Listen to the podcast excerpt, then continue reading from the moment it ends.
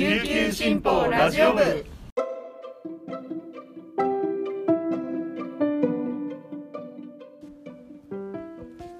おはようございます。沖縄から届ける声の長官琉球新報ラジオ部です。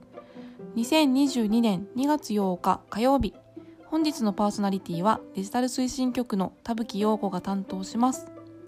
今日の那覇の予報は曇り一時雨。最低気温17度最高気温22度となっています。ちょうどあの週末に初めて新しくできたあの那覇市民会館那覇アートに行ってきました。マームとジプシーさんの「ライトハウス」というお芝居を見に行ったんですけれどもあのすごい演劇で、まあ、沖縄をテーマとした舞台だったんですがなんか鮮烈というかちょっとまだ言語化できない感覚なんですがとてもいいお芝居でした。それにしてもこう会社帰りに行けるっていうのがすごくいいなと思っていてなんだろう会社に会社から帰る途中でちょっと寄って音楽聴いたり演劇を見れるっていう体験がなんか街中にあるからこそできる体験だなと改めて思ってとってもいいなと思いました。ちょっとこうもうハマってしまった感じなのであのちょこちょこ通おうかなと思っていろいろ那覇とからもらったこう資料とかを見て次これ行こうかなっていうふうに考えているところです。皆さんもぜひぜひ行ってみてください。とても綺麗な施設で夜もすごくライトアップされててとても素敵でした。それでは本日のピックアップニュースをお届けします。はじめのニュースです。在沖米海兵隊は7日今日から13日まで那覇港湾施設那覇軍港で複数の米軍機などを使った訓練を実施すると報道機関向けに発表しました。第31海兵衛星部隊所属の隊員約250人が参加し垂直離着陸輸送機 MV22 オスプレイや CH53E 大型輸送ヘリ UH1 ヘリ CH47 大型輸送ヘリ海軍輸送艇を投入した演習になると説明。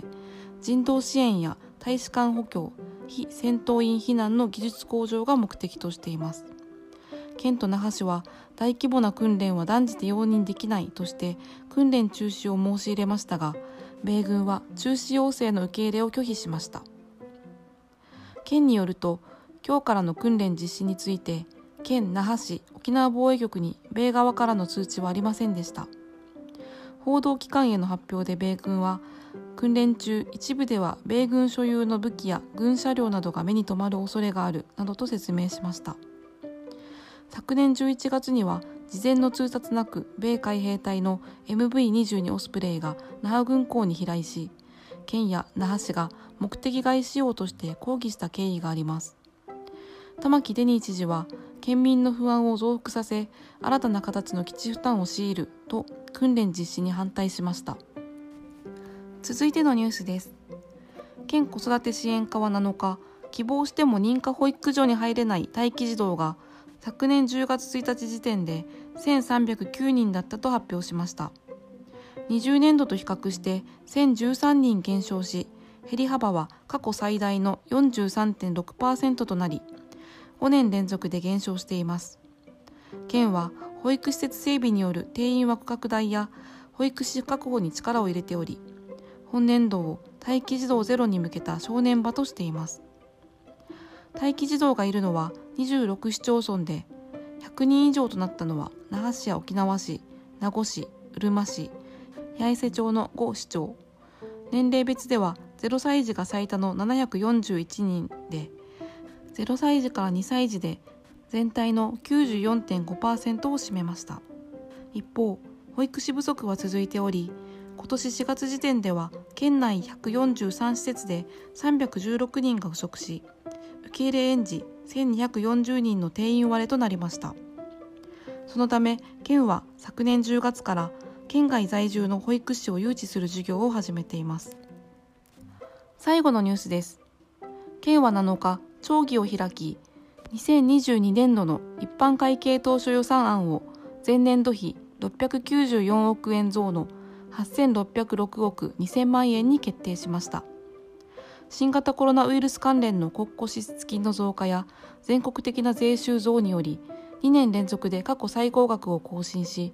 当初予算規模として初の8000億円台となりました。